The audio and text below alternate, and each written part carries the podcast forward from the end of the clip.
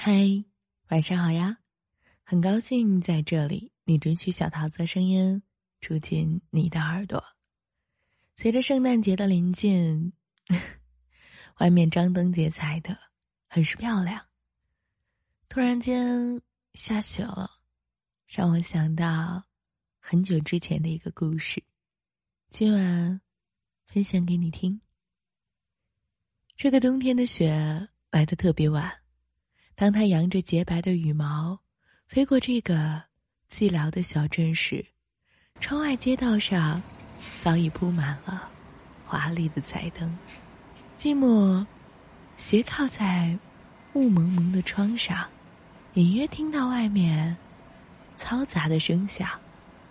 他好奇的问：“妈妈，外面一定很多人吧？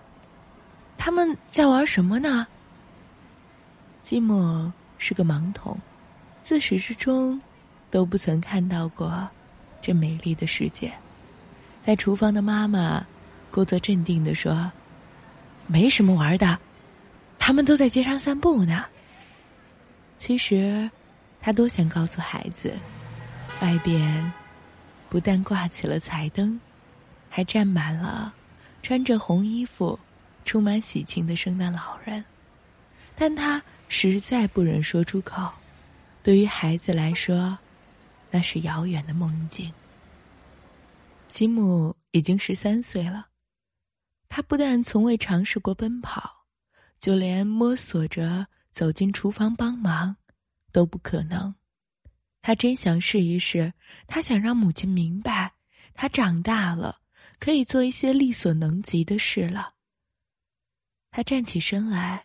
双手向前摊开，慢慢的、小心翼翼的朝着厨房的位置靠近。当他伸手抓住门沿，欣喜着跨着步子时，母亲突然在厨房尖叫起来：“哦，孩子，你你怎么能独自行动呢？要是摔到了怎么办？”妈妈，我我已经长大了，我可以帮你分担家务了。不信，你你把做好的牛排递给我，我一定能把它完整的送到餐桌上。吉姆有些兴奋，导致声音有些颤抖。母亲不忍心拒绝，将那块牛排递到了他的手里。吉姆高兴坏了，毕恭毕敬的捧着那个瓷盘，他暗暗告诉自己，一定不能出任何差错。要知道，这可是他人生的第一个任务。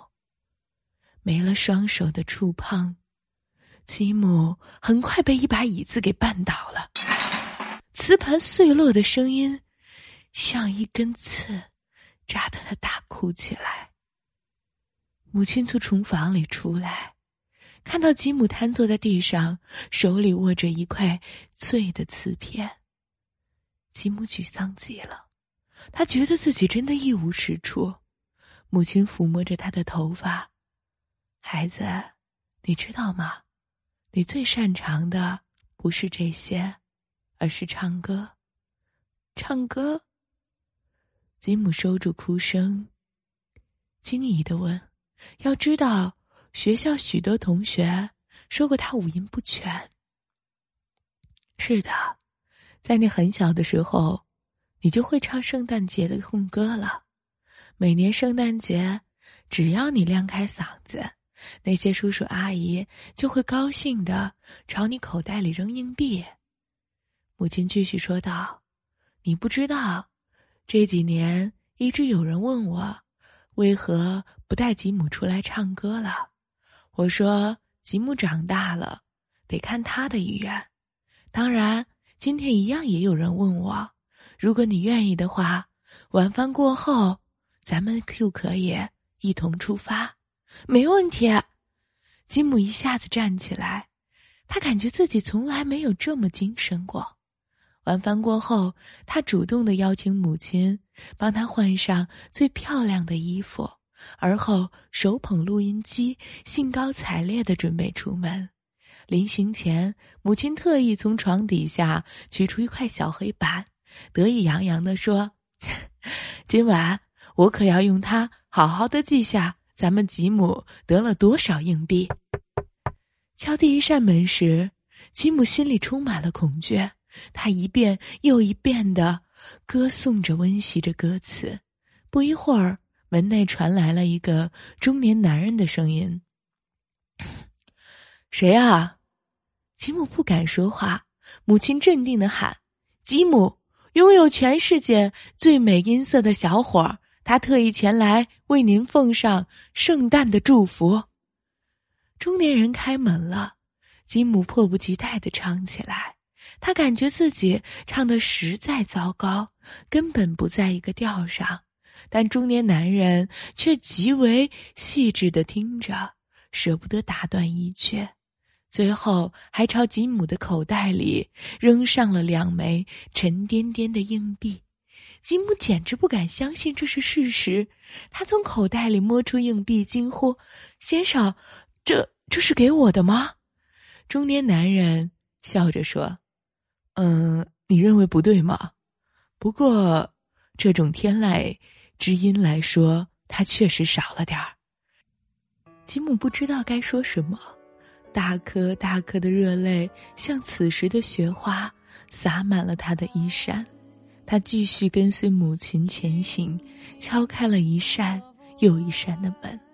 那是他人生最为快乐的一天，没有人打断他的歌声，也没有人嘲笑他五音不全。他唱得很卖力，直到喉咙沙哑。当晚。他终于相信母亲的话，原来自己真是个有用的人，招人喜欢的孩子。也许吉姆这一生都不会知道这件事情的真相。那天晚上，他的母亲始终举着一块黑板，黑板上写的不是他所得硬币的数目，而是一句简短的话。我以一位母亲的身份，恳求您听完这首歌。您的聆听和赞许，将是这个孩子继续活着的勇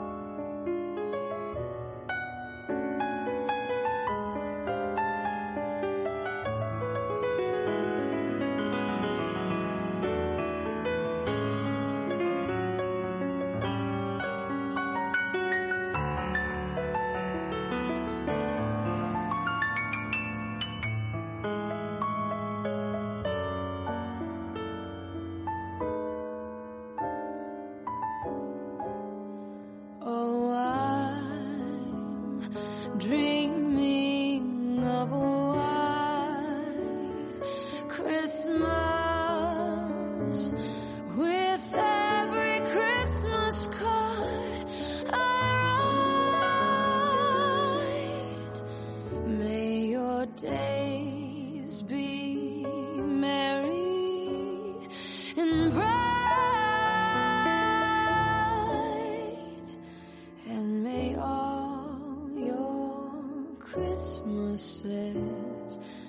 be wise.